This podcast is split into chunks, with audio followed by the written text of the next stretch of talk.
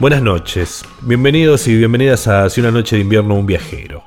Hoy vamos a estar leyendo algunos fragmentos de Clarice Lispector y quizá todo esto nació porque en la primera y única, por ahora, reunión de producción de Si una noche 2022, mi amigo Diego Tomasi me trajo de regalo un grueso tomo de editorial Tierra Firme con tres novelas de Clarice Lispector. Por supuesto todavía ni lo abrí, por eso no parece mala idea leer esta noche algunos fragmentos de esta gran escritora brasileña. Bueno, brasileña tampoco. Eh, Clarice Lispector tiene como un aura de misterio, ¿no? Alrededor de ella. En la vida era muy esquiva. Eh, en las entrevistas respondía apenas con algún lacónico monosílabo. En la sobrevida, increíblemente, una de las escritoras más citadas de internet es Clarice Lispector. Incluso muchas de las citas que aparecen y andan dando vueltas por ahí, jamás las escribió ella.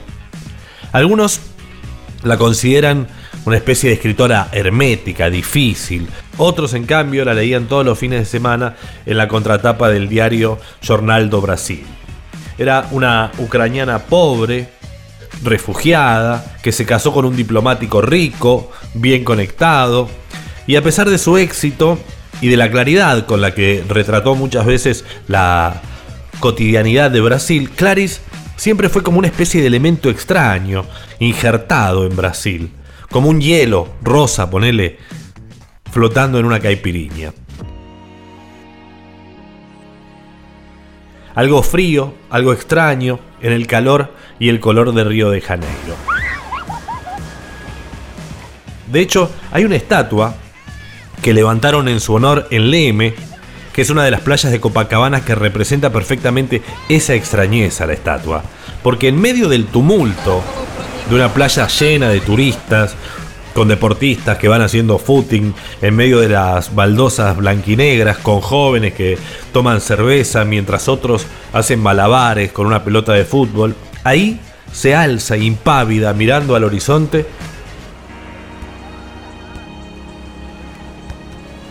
la estatua de Clarice Lispector con un perro de bronce tirado a sus pies.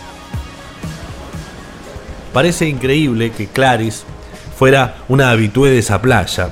La intimidad, la reflexión, junto al quilombo, el Aye Bahía, los gritos de Emilio, Cheeseburger, Camarao Palito. Bueno, aquella solitaria, Clarice, que vivía en Leme, cerca de las arenas de Copacabana, había padecido en 1967, el año en que se inician las crónicas de Revelación de un Mundo, un accidente doméstico bastante tonto. La madrugada del 14 de septiembre, ella se duerme fumando y se produce un incendio. Al intentar apagar el fuego y salvar los papeles de su estudio, se quema la mano derecha y obligan a ponerle injertos, pierde parte de su belleza y se encierra en sí misma aún más. Pero cuando uno recorre el índice de revelación de un mundo, ve que todos los días están completos. Escribió absolutamente todos los días, incluso el día del incendio.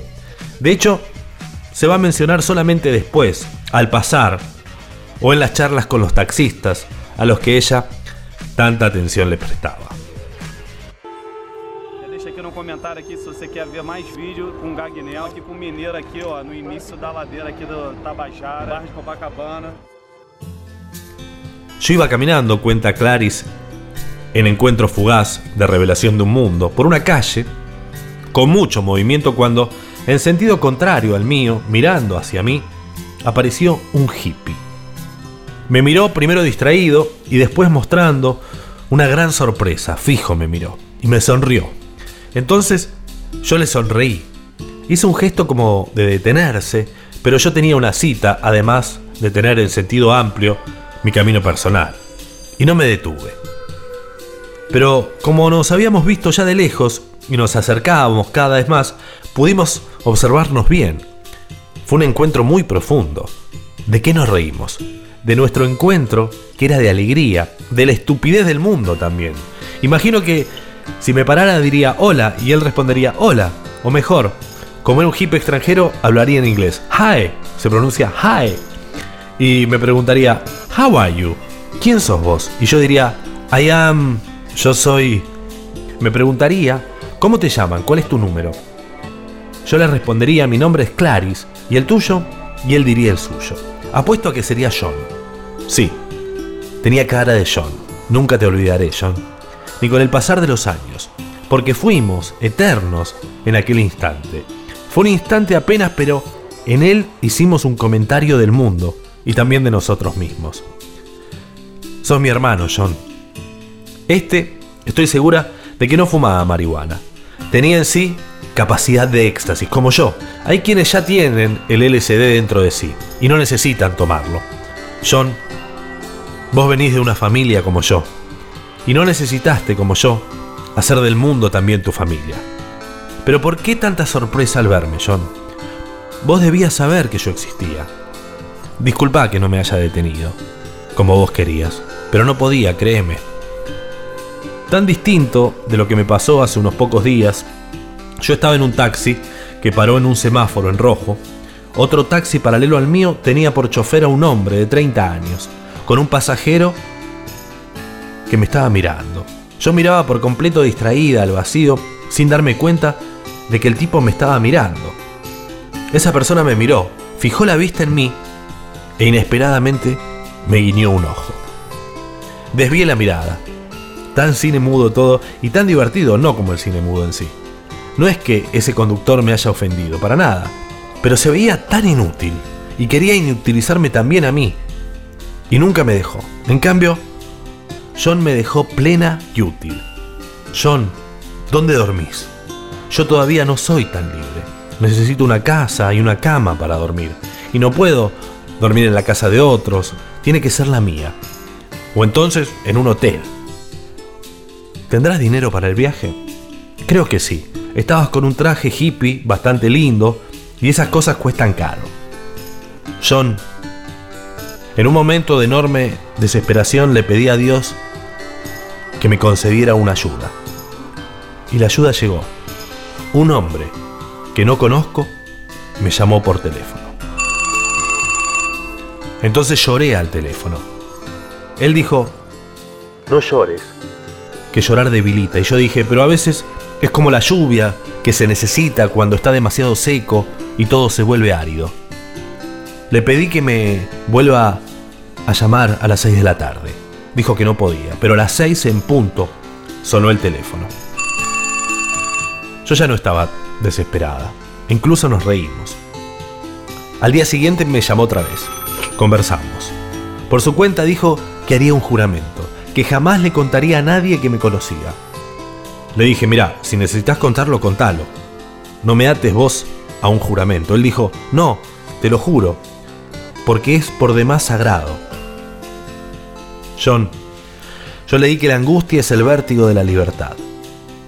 Entre tanto estoy teniendo ese vértigo, pero sin angustia. ¿Cómo se explica?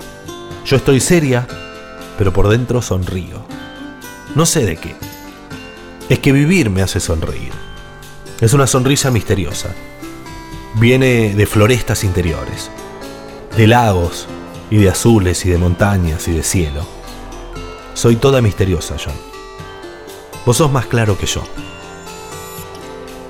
Vos sos una risa, una mirada sorprendida. Hasta siempre, John. Hasta siempre. Si una noche